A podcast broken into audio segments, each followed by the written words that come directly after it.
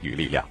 二零一九年上海城市业余联赛三林杯上海市第二届中学生舞龙邀请赛昨天在育人中学举行，来自全市八支队伍的近一百五十名选手齐聚一堂，参与青少年舞龙自选项目的角逐，最终中华职业学校和上海工商职业技术学校荣获一等奖。